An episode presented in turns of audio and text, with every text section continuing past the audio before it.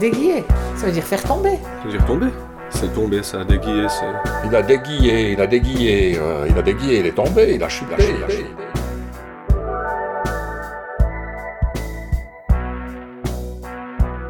Bienvenue dans Déguiller le patriarcat, la série d'été de Pour de vrai consacrée aux luttes féministes en Suisse. Dans cette série, je retrace le mouvement féministe suisse depuis la fin du 19e siècle jusqu'aux revendications et grèves féministes actuelles, en passant évidemment par l'obtention du droit de vote des femmes en 1971. Je vous raconterai aussi le parcours de quelques figures marquantes qui ont consacré leur vie à la lutte pour les droits et l'émancipation des femmes. En d'autres termes, à déguer le patriarcat. Tu veux déguiller le patriarcat? Par une chaude après-midi de juillet, j'ai eu la chance de rencontrer Pauline Milani, qui m'a accueillie dans son bureau à l'Université de Fribourg. Pauline Milani est historienne, enseignante et chercheuse et s'intéresse particulièrement aux thématiques touchant aux femmes, au genre et à l'écriture de l'histoire des femmes. Et c'est parce que ces thématiques forment un parfait complément à la série Déguiller le patriarcat et aux questions que la création de cette série a suscité chez moi que j'ai eu envie de m'entretenir avec elle.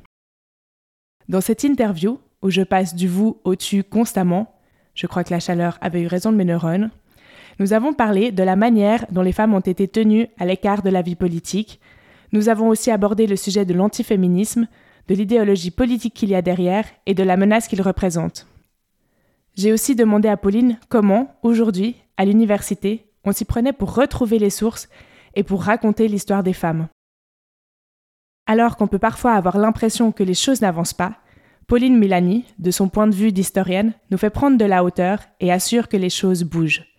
Même si parfois cela prend du temps, elles bougent. Notre discussion, dans laquelle on apprend que l'histoire des femmes et son enseignement est en plein développement, donne de l'espoir et aide à prendre conscience des changements. Pauline explique également que le projet féministe est un projet révolutionnaire, mais qu'on ne peut pas le mettre en place d'un coup, et donc qu'il faut accepter de progresser pas à pas vers un monde plus égalitaire, pour peu à peu, on y revient, déguer le patriarcat. Par ailleurs, précision importante, si Pauline Milani a dit à mon micro ne pas avoir entendu parler de l'histoire des femmes pendant ses études à l'université, elle s'est remémorée, après notre discussion, avoir néanmoins étudié une revue féminine lors d'un séminaire. L'histoire des femmes n'était donc pas enseignée en tant que telle, mais elle était déjà là, discrètement, en creux. Enfin, vous trouverez toutes les références évoquées au cours de l'épisode dans la description, ainsi qu'un lien vers le podcast La méthode de Rebecca Amsellen qui s'interroge sur la méthode à utiliser pour tendre vers une société féministe. C'est la recommandation de Pauline et je ne peux qu'être d'accord et vous conseiller d'aller l'écouter.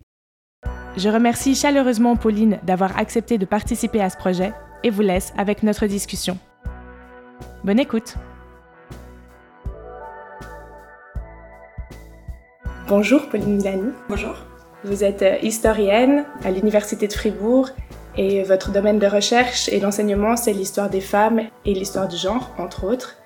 Et euh, je vous interroge aujourd'hui parce que l'idée, après euh, tous les épisodes de Déguer le patriarcat, c'est d'avoir votre point de vue d'historienne, spécialiste des luttes féministes en Suisse, sur la manière dont on écrit l'histoire des femmes. Pour commencer, je vais vous demander de vous présenter et euh, de nous parler de ce que vous faites et sur quoi vous travaillez en ce moment. Mhm. Alors, moi, je suis historienne donc à l'université de Fribourg. Euh, c'est dans le cadre de mon travail d'enseignante en fait à l'université que j'enseigne un peu euh, l'histoire des femmes, principalement l'histoire des femmes en Suisse, qui suscite ben, toujours plus d'intérêt de la part des étudiantes et des étudiants. Et puis en ce moment, je travaille plus spécifiquement sur les mouvements antiféministes en Suisse. Merci. Et puis, qu'est-ce qui vous a amené à vous intéresser et à travailler sur ces thématiques? Alors, la question de l'histoire des femmes, c'est quelque chose qui me vient euh, de mes études où euh, moi, je n'avais pas du tout entendu parler euh, des femmes. J'ai découvert l'histoire des femmes par des conférences en dehors de, de l'université. Euh, et puis quand j'ai commencé à, enseigner déjà comme, euh, comme assistante, ben voilà, j'ai essayé de mettre euh, de plus en plus de sources sur les mhm. femmes, de les chercher. Au fur et à mesure que je les cherchais, je me rendais compte que c'était hyper passionnant, qu'il y avait plein de choses, mais que ça demandait du travail. Et au fur et à mesure que, ben, voilà, que j'enseignais aussi l'histoire des féminismes, je me suis rendu compte qu'en fait, ce qui était très intéressant, c'est aussi d'aller voir les adversaires des féministes, mhm. les antiféministes. Et voilà, progressivement, j'en suis venue à étudier bah, les antiféministes tu as étudié l'histoire et après c'est une forme de militantisme qui t'a fait prendre conscience de mais pourquoi il n'y a pas de femmes? Oui, parce qu'on peut euh, étudier l'histoire et enseigner l'histoire de manière euh, tout à fait euh, objective tout en ayant un point de vue, un point de vue sur cette histoire. Et moi j'ai envie que l'histoire qu'on raconte soit une histoire qui soit la plus représentative possible. Et puis ça, c'est bien reçu à l'université enfin, Oui, très bien maintenant. Ah. Non, non, euh, euh, je veux dire, les, les, cours sont bien fréquentés, euh, aussi bien par, par des jeunes femmes que des jeunes hommes. non, non, c'est chouette. Par rapport à l'histoire des luttes féministes, justement, l'histoire du mouvement féministe, qu'est-ce qui fait la particularité des luttes féministes en Suisse?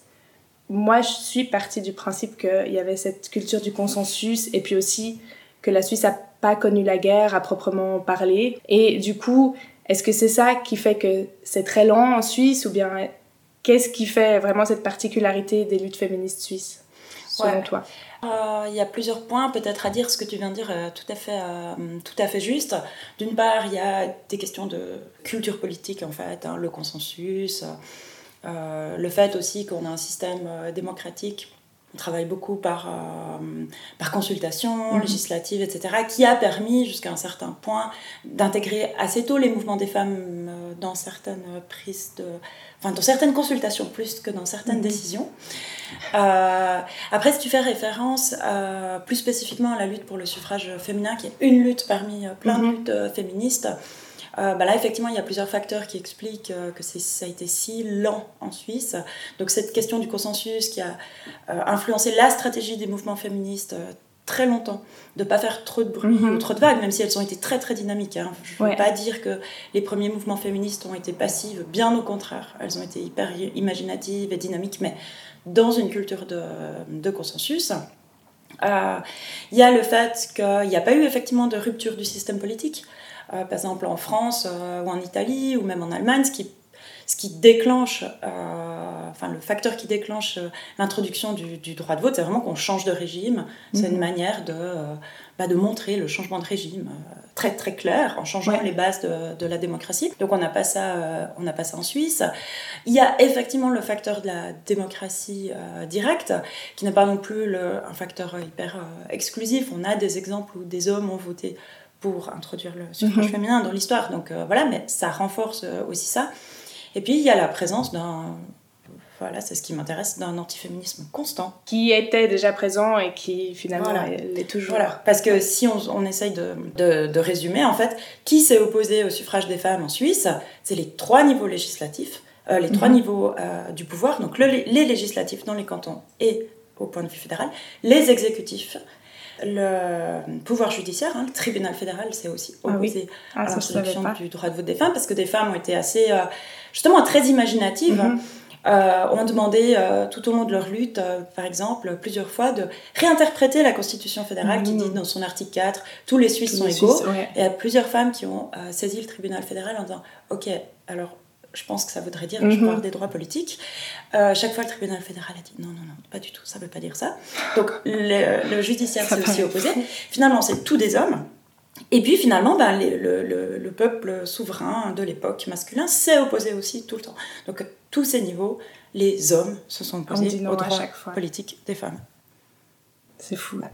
Ma question suivante, c'est est-ce que, est -ce que la Suisse est toujours en retard ou spécifiquement sur la question du droit de vote parce qu'on peut aussi penser à l'avortement, où là, par contre, tout le monde pouvait voter, hommes et femmes. Mais euh, il a fallu attendre 2002 et beaucoup de tentatives pour euh, avoir finalement la solution du délai, qui est aussi bien moins radicale que celle qui était mhm. proposée avant. Mhm. Euh, est-ce qu'on est condamné à être toujours en retard? Non, alors heureusement, on peut aussi s'appuyer sur d'autres exemples positifs. Là, euh, tu sors les exemples les, plus extrêmes, le, droit de vote, le droit à l'avortement, mais on peut aussi penser à l'assurance euh, maternité, hein, qui est inscrite dans la Constitution fédérale en 45 quand même. Enfin, enfin dont le principe était inscrit. Donc là, effectivement, il y a beaucoup de retard par rapport à d'autres pays européens, mais on peut penser aussi à d'autres domaines où la Suisse a été précurseuse l'ouverture des universités, par exemple. Mhm. la Suisse est un des premiers pays en Europe qui ouvre ses universités euh, sur le papier hein, aux femmes, parce qu'après il y a aussi quelques réticences qui apparaissent, mais quand même, euh, vers 1890, toutes les universités de Suisse sont ouvertes aux femmes. À Fribourg, qui, vient d'être fondée, ça, arrive euh, en 1905. Donc il y a des domaines où la Suisse a été précurseuse. Donc on n'est pas forcément toujours on n'est pas condamné à être. Et après, je pense que ça vient aussi du fait que on fait voter, enfin pour l'avortement par exemple en France, tout d'un coup ils ont fait cette loi et puis euh, enfin ça a été tout un combat, mais après c'est imposé entre guillemets par le par le gouvernement. Nous on doit la faire passer devant le peuple et du coup ça veut dire qu'il faut convaincre un peu tout le monde plutôt que de convaincre euh, le gouvernement. Alors oui, ça c'est clair que ben voilà, si on passe par, euh, par le biais de l'initiative, euh, il faut convaincre euh, les votants, les votantes. Euh, mais bon, en France, ils ont dû convaincre aussi l'Assemblée nationale. je ne suis pas sûre qu'on. si par exemple la question de l'avortement était. si on avait réussi à convaincre le Parlement d'adopter une loi, je suis presque sûre qu'il y aurait eu un référendum parce qu'il y a mhm. des forces antiféministes qui sont là. Donc c'est surtout parce qu'il y a ces groupes réactionnaires.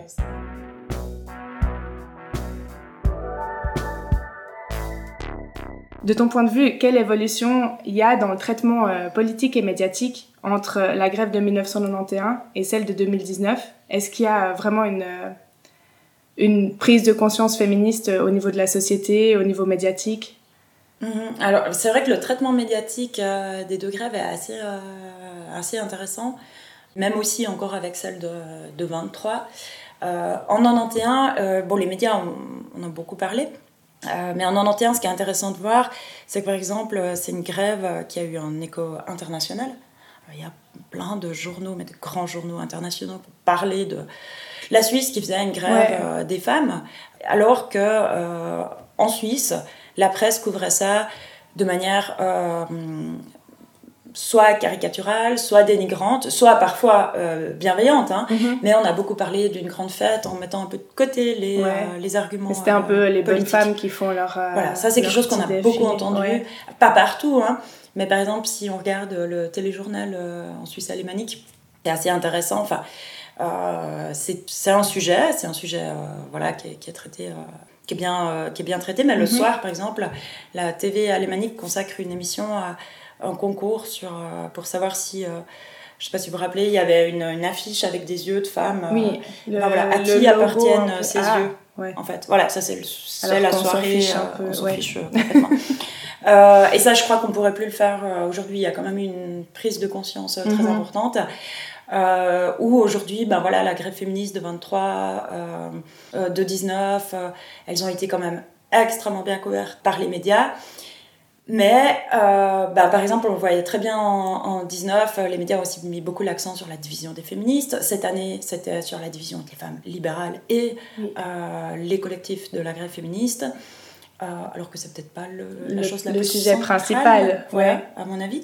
Mais voilà, mais il y a quand même une prise de conscience aussi parce qu'il y a de plus en plus de femmes qui sont journalistes. il y a eu des collectifs de femmes journalistes qui ont mhm. couvert l'événement. Une prise de conscience aussi, peut-être des, des hommes ou pas forcément? Enfin, Je pense qu'il y a quand même de. Enfin, il y a en ce moment un regain des mouvements euh, féministes, puis du coup, il y a aussi une meilleure explication des thématiques euh, féministes.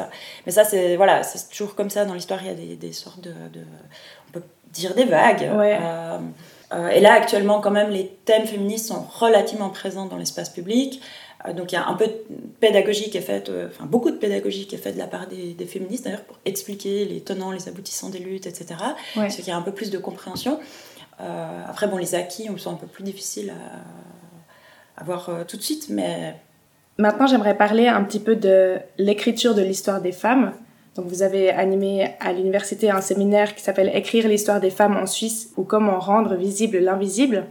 Dans ce séminaire, vous proposez de réfléchir aux mécanismes d'écriture de l'histoire et de mobiliser de nouvelles archives pour réintégrer dans l'histoire les actrices du passé. Donc c'est euh, vraiment finalement ce à quoi moi je me suis retrouvée confrontée en faisant ce, podcast. Donc je suis pas euh, je suis pas historienne, mais pour déguiller le patriarcat, j'ai cherché pas mal de, de, sources et en fait je me suis rendu compte que vraiment bah déjà, on n'en trouve pas beaucoup, on retombe toujours sur les mêmes. Et puis, on tombe toujours sur les mêmes femmes.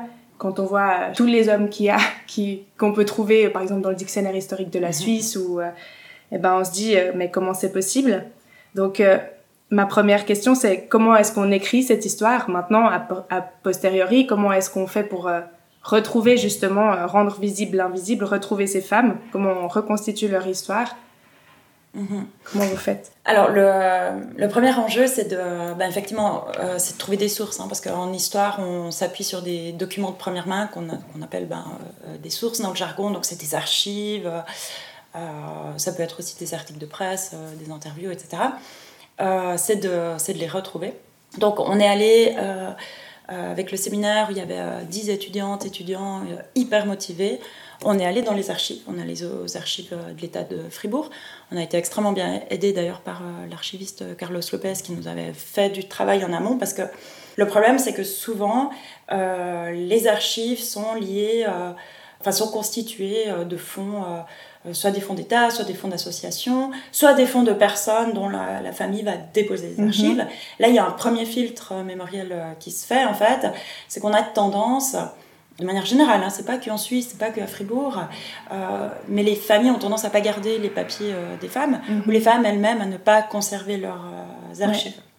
Ou alors on a des, des, des fonds au nom d'un homme, et puis on va retrouver les archives de sa femme dedans. Donc on les voit pas a priori en fait. Mais ça, ça sous-entend que les femmes écrivent aussi, mais est-ce qu'elles écrivent vraiment aussi? Peut-être que déjà les femmes écrivent moins? Alors, ben, ça, ça dépend en fait. Euh, je crois que les femmes, euh, les, femmes euh, écrivent probablement tout autant que les hommes. Après, la question c'est qu'est-ce qu'on considère comme valeur Oui, c'est ça. C'est pas valorisé. Des, des écrits qui sont de nature à éclairer l'histoire. Et l'histoire, c'est en fait peut-être il faut revenir à l'écriture de l'histoire en général. l'histoire s'est construite comme discipline de manière très androcentrée quand les femmes étaient très peu visibles encore, ou, même pas encore vraiment admises dans les, universités, avec l'idée que euh, ce qui fait l'histoire, c'est le politique. Donc on a commencé à écrire l'histoire du point de vue des euh, grands hommes, euh, donc pas non plus tous les hommes, mais vraiment les grands hommes qui font de la politique, qui sont à la tête d'entreprises économiques, etc. etc. Et c'est que très récemment, dans l'histoire de, de l'histoire, qu'on en est venu à considérer autre chose d'ailleurs que les grands hommes. Hein, faire une histoire un peu plus d'en bas, c'est-à-dire qu'il y avait d'autres sujets de recherche qui étaient tout aussi légitimes que les sphères politiques, euh, etc. Là, quand on a commencé à découvrir aussi les femmes, que l'histoire des femmes euh, s'est développée, donc là on est dans les années, euh, peut dire grosso modo, dans les années 70, 80. En Suisse, l'histoire des femmes, elle commence à arriver un peu dans les années 80, donc ça fait déjà 40 ans. Hein. Mais à l'échelle de l'écriture de l'histoire, mhm. voilà. Et puis, euh, quand même, les, les, domaines, euh, même si on fait de l'histoire des femmes, c'est souvent pas considéré comme un domaine hyper légitime. Donc, on doit revoir, en fait, on est en train de revoir euh, nos critères de hiérarchisation. Par exemple, le dictionnaire histoire, historique de la Suisse, il y a 5% de notices de femmes. Hein, c'est vraiment peu. Hein. Euh, mais en même temps, ce dictionnaire a entrepris tout un travail de réflexion sur ces critères d'inclusion et commence maintenant d'introduire beaucoup plus de femmes, de revoir les notices consacrées à des associations féminines ou féministes. Donc il y a tout un travail hyper intéressant qui se fait, mais le gap, il est tellement énorme que ça prend énormément de temps. Oui, sans compter toutes ces archives qui ont peut-être été perdues parce qu'on s'est dit que c'était pas intéressant et ça, on les retrouvera jamais. Voilà, et ça, on les retrouvera pas. Mais on continue de les chercher. Et puis là, dans le cadre de ce séminaire, euh, on a trouvé plein d'archives. Euh, ah mais ça demande, bah, c'est un peu, tu parlais tout au début euh, d'une histoire un peu engagée ou militante, et c'est là qu'arrive le militantisme, c'est qu'en fait, trouver ces archives de femmes, monter un séminaire comme ça, ou un cours sur l'histoire des femmes, euh, ça demande euh, beaucoup de motivation, pas ça demande du temps, mhm. euh, ça demande de l'énergie. C'est pas quelque chose qui est déjà. Non, c'est pas déjà tout fait, c'est à construire. donc il faut vraiment, il faut vraiment avoir envie. Mais je trouve que bah, le, résultat, au final, c'est super intéressant. Là, à Fribourg, les étudiants et étudiantes ont participé à construire un, un dictionnaire qui sera présenté cet automne, un dictionnaire en ligne sur les femmes en Suisse. Ah, et ils et elles ont écrit neuf portraits de femmes de Fribourg. Plus certaines n'étaient pas du tout connues. Ah ouais, parce que je, je, suis en train de chercher neuf femmes dans ma tête, je, je, me réjouis de voilà, voir. mais parce qu'elles sont pas valorisées en fait, parce qu'on les voit très peu. Et du coup, en fait, une fois qu'on les voit, qu'on les trouve, qu'on montre à quel point leur parcours, euh, je sais pas moi, est extraordinaire ou est, est éclairant d'une certaine condition sociale, mais c'est hyper intéressant. Mm -hmm. Mais ça demande beaucoup euh, de temps et un effort d'imagination, mais qui est très très payant à la fin. Donc ça, c'est un point. Peut-être le deuxième euh, point que j'aimerais ajouter, c'est qu'en fait, de la recherche sur l'histoire des femmes, il y en a beaucoup en Suisse.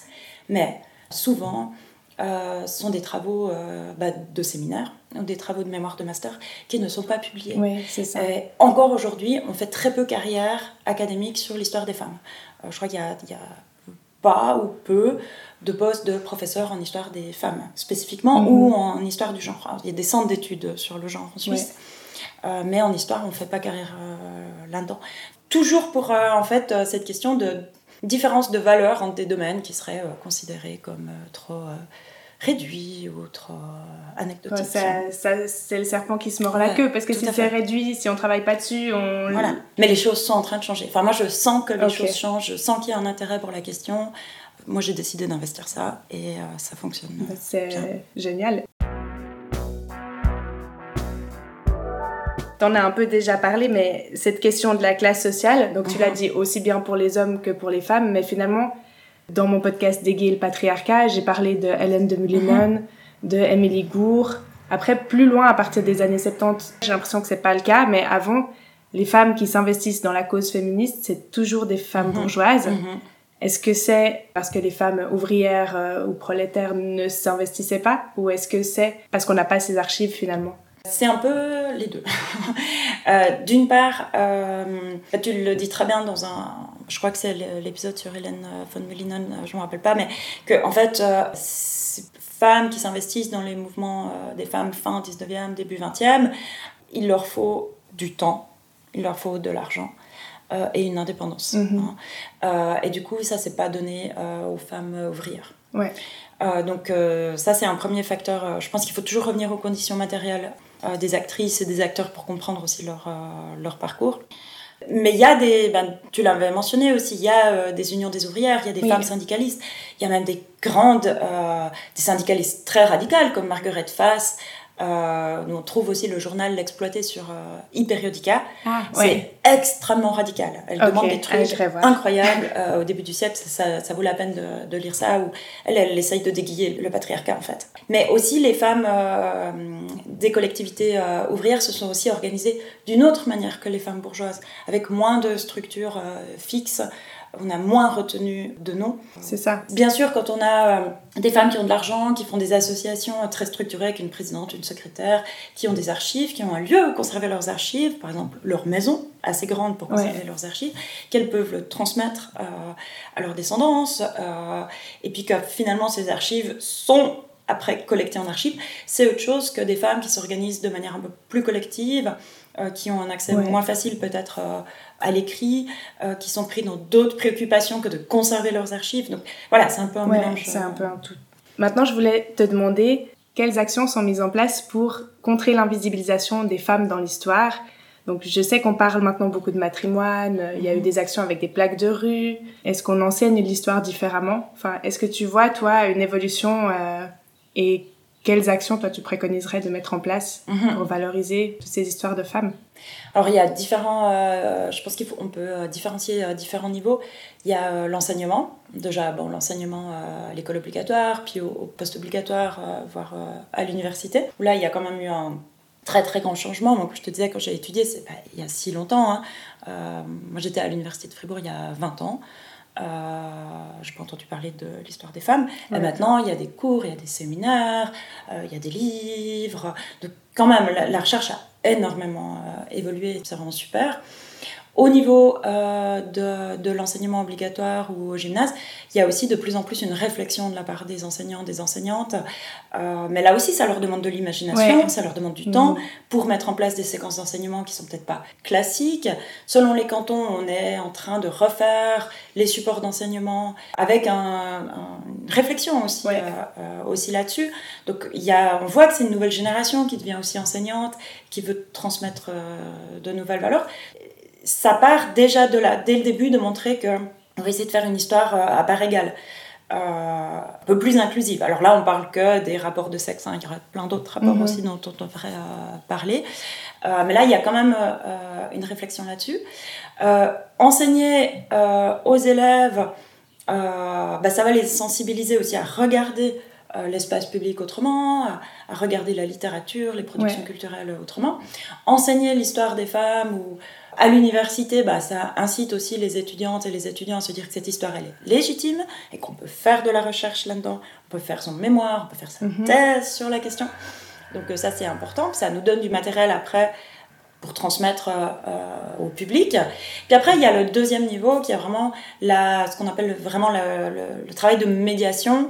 Euh, comment est-ce que je vais transmettre ça à un public qui n'est pas du tout historien? Mhm. bah, Effectivement, ça peut passer par valoriser les femmes dans l'espace public avec la question de, des noms de rue, qui sont quand même à une immense majorité des noms masculins, là aussi, parce que la renommée, elle est androcentrée. Donc, ce qu'a fait je sais pas moi. Euh, moi, c'est des conseillers d'État. Voilà, des, conseillers euh, d'État. Bah, par exemple, la place Python s'appelle bien la place mhm. Python euh, et pas la place Guisolan.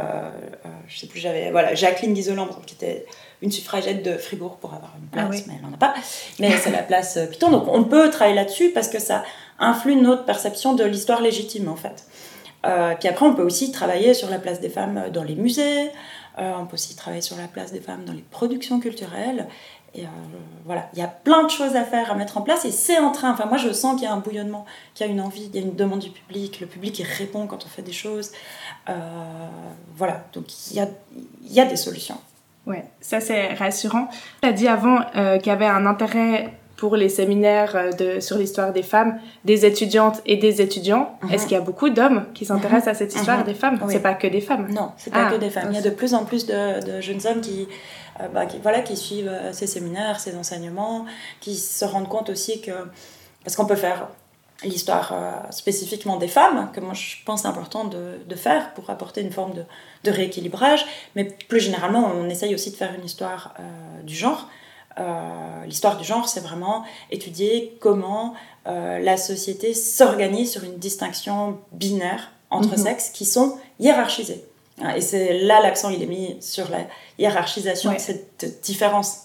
Euh, parce que voilà, on ne s'agit pas de dire non mais en fait euh, nous, on fait du genre pour montrer qu'il n'y a pas de différence entre les sexes ou comme ça. Finalement, la question, elle est moins importante. La question plus importante, elle est qu'est-ce que cette différence induit dans la société mhm. et quel rapport euh, hiérarchique euh, ça met en place? Et là, bah, ça concerne tout le monde. et là, il y a vraiment beaucoup d'intérêt aussi des jeunes hommes maintenant qui sont, en tout cas à l'université, hein, il y a un milieu peut-être particulier, les études de lettres, mais les jeunes hommes sont de plus en plus sensibles aussi aux assignations qui leur tombent dessus mhm. en raison du système de genre. Par exemple, cette euh, masculinité hégémonique mhm. qui finalement est aussi euh, une, euh, une, construction puis une pression. Voilà, la, question de la masculinité ou des masculinités, parce qu'il y en a aussi plusieurs, mhm. tu as mentionné l'hégémonique, mais ce sont des idéotypes comme ça d'hommes qui permettent aussi de hiérarchiser les hommes entre les bons comportements, les mauvais comportements. Et c'est tout aussi enfermant que les stéréotypes féminins. La différence, c'est que les, stéréotypes connotés comme masculins sont plus valorisés socialement que les stéréotypes féminins. Donc euh, voilà, mais ça peut être aussi tout aussi enfermant pour les, jeunes hommes qui ont un intérêt aussi à, comprendre comment la société s'est organisée. Super intéressant. Je voudrais passer à la question de l'antiféminisme. Euh, donc, dans tes recherches actuelles, tu t'intéresses à l'antiféminisme en Suisse. C'est un sujet euh, assez peu étudié. Pour commencer, est-ce que tu peux déjà nous dire en quoi ça consiste l'antiféminisme et par quoi ça se traduit euh, actuellement en Suisse? Mhm. Alors en général, on définit l'antiféminisme comme un contre-mouvement qui s'oppose du coup au projet euh, féministe. Euh, moi j'aime bien définir le projet féministe comme un projet d'émancipation en fait justement du système de hiérarchisation des sexes. Donc cet antiféminisme peut prendre de multiples facettes, de même qu'on a plusieurs formes de féminisme, on parle plusieurs formes d'antiféminisme qui peuvent euh, comment dire, se, se manifester de, diverses manières. Peut-être on peut voir un antiféminisme un peu ordinaire diffusé euh, dans la société, que je ne confondrais pas avec le sexisme. Hein. Quand je parle d'antiféminisme, il y a vraiment la question aussi d'un mouvement euh, plus ou moins grand, mais qui, qui défend un projet d'une volonté. Voilà. Euh, le sexisme, c'est plutôt des attitudes et des stéréotypes euh, intériorisés, de même que le machisme sont des comportements euh, sexistes intériorisés, de supériorité des hommes, etc. L'antiféminisme, c'est vraiment plutôt une démarche politique, même si à de rares exceptions près de radicalisme extrême, il n'y a pas de groupe qui s'appelle le groupe des antiféministes. Mais c'est quand même une démarche qui est politique. Euh, donc là, on est vraiment dans, l'histoire politique euh, euh, classique, et qui se manifeste ben, de différentes manières. C'est de s'opposer au projet d'émancipation, donc s'opposer au droit de vote, s'opposer à l'avortement, s'opposer à la réforme du mariage, tout ça, qui relève de positions antiféministes, mais qui a aussi peut se, se diffuser euh, bah voilà, ce sera un peu l'antiféminisme dit euh, ordinaire, par des productions culturelles euh, où on montre que qu'est-ce qui va se passer si les féministes obtiennent des droits, bah voilà, elles vont brimer les hommes, ce qui est très très intéressant. Il y a plein de caricatures mhm. sur le sujet qu'on trouve dans toute l'Europe et en Suisse aussi. Hein. Ça rejoint tous ces mouvements masculinistes ouais, qui reviennent avec euh, enfin c'est Andrew Tate voilà. alors ça c'est la version très moderne euh, très contemporaine de l'antiféminisme le masculinisme c'est en fait une euh, sous-branche on peut mhm. dire de l'antiféminisme de vraiment certains masculinistes qui sont sur YouTube font un peu office de loup solitaire mais reprennent tous les codes antiféministes mhm. de renversement des rôles les masculinistes en fait ils apparaissent dans les années 70 dans le, le monde occidental en disant voilà il faut maintenant qu'entre hommes, on se défende un peu de la prise de pouvoir des femmes. Il sort beaucoup sur le, la question de la crise de la masculinité, qui, euh, bah, comme euh, a montré les, travaux de Francis Dupuy-Derry, n'a jamais existé. En fait, c'est un discours qui existe depuis l'Antiquité, la question de la crise de la masculinité. Depuis l'Antiquité, on entend parler d'une crise de masculinité qui, voilà, les hommes ne sauraient plus quelle est leur place. Parce que les femmes obtiennent des droits, etc. Qu'elles prennent trop de place. Mais ça, c'est vraiment un marqueur typique de ces discours euh, masculinistes. Retour aux sources, à être un vrai homme. Euh, voilà. Et ça, c'est une version euh, contemporaine de l'antiféministe, qui n'est pas une version exclusive, parce qu'il y a encore d'autres types d'antiféministes, et qui est une version qui peut être très, très violente. le premier grande explosion masculiniste, manifestation masculiniste très très violente, c'était l'attentat polytechnique à Montréal euh, en 89. J'ai fait un épisode là-dessus. Ah voilà.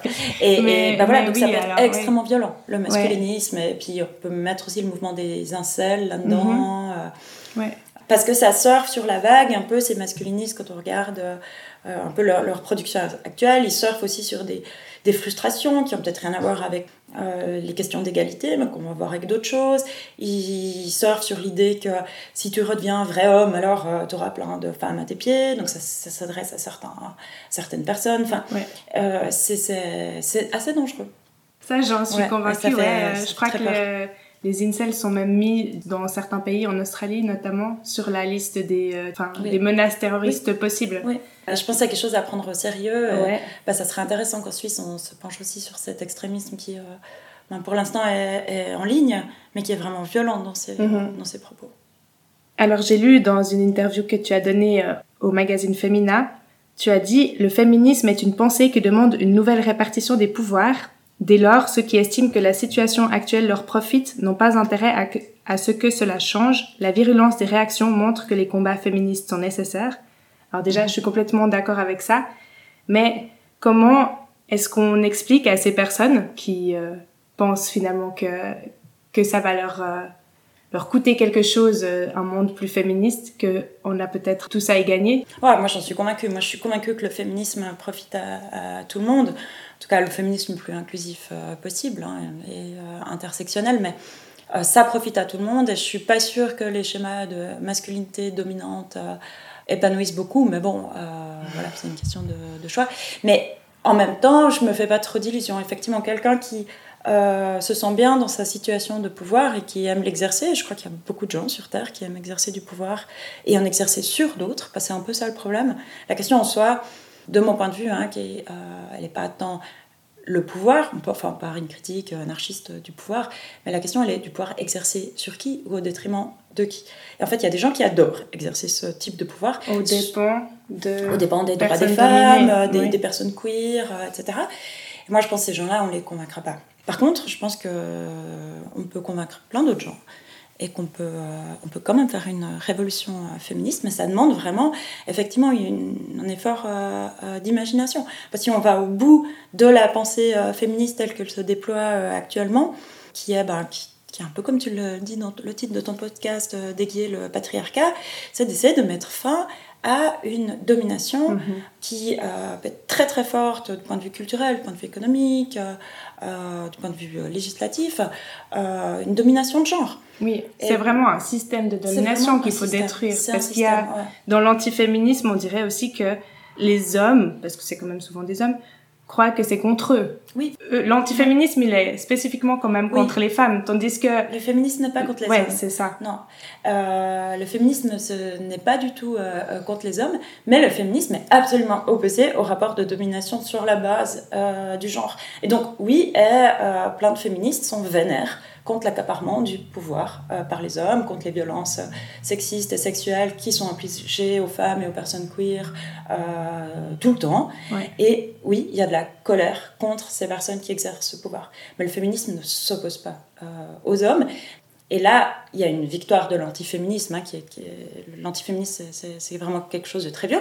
Ce sont les antiféministes qui ont réussi à faire croire que les féministes détestaient les hommes, qu'elles voulaient le renversement du pouvoir, alors que ce qu'elle veut, c'est détruire ce pouvoir patriarcal. Alors, il y a une notion euh, révolutionnaire, et il y a beaucoup de gens qui n'aiment pas du tout les choses révolutionnaires. Mais moi, je suis convaincue que le projet féministe est un projet vraiment de révolution sociale qui euh, n'est pas du tout euh, violente, mais qui est radicale. Mhm. Radicale, mais pas forcément extrémiste. Parce que ça, c'est aussi une des choses, je pense, que les antiféministes ont réussi à faire croire, que les femmes vont trop loin, mhm. qu'elles sont extrémistes. Et ça, c'est quelque chose qu'on entend quand même beaucoup. La question, c'est qu'est-ce que c'est l'extrémisme Être vénère et, euh, et, réclamer de pas se faire agresser sexuellement. Dire que les féministes sont extrémistes à cause de ça, ça montre bien la violence du patriarcat. Hein. Si on demande mhm. d'être respecté dans nos corps et que ça, c'est une position extrémiste, c'est qu'il y a vraiment un immense, immense problème. Mais après, moi, je reviens à la question, c'est quoi l'extrémisme? Euh, ça fait peur. Bah, mais les antiféministes, bah, voilà, les attentats de Christchurch. Mais ça, c'est de la violence. extrémiste. Moi, je, je pense qu'on peut avoir des positions qui sont euh, très radicales, mais qui sont absolument pas violentes.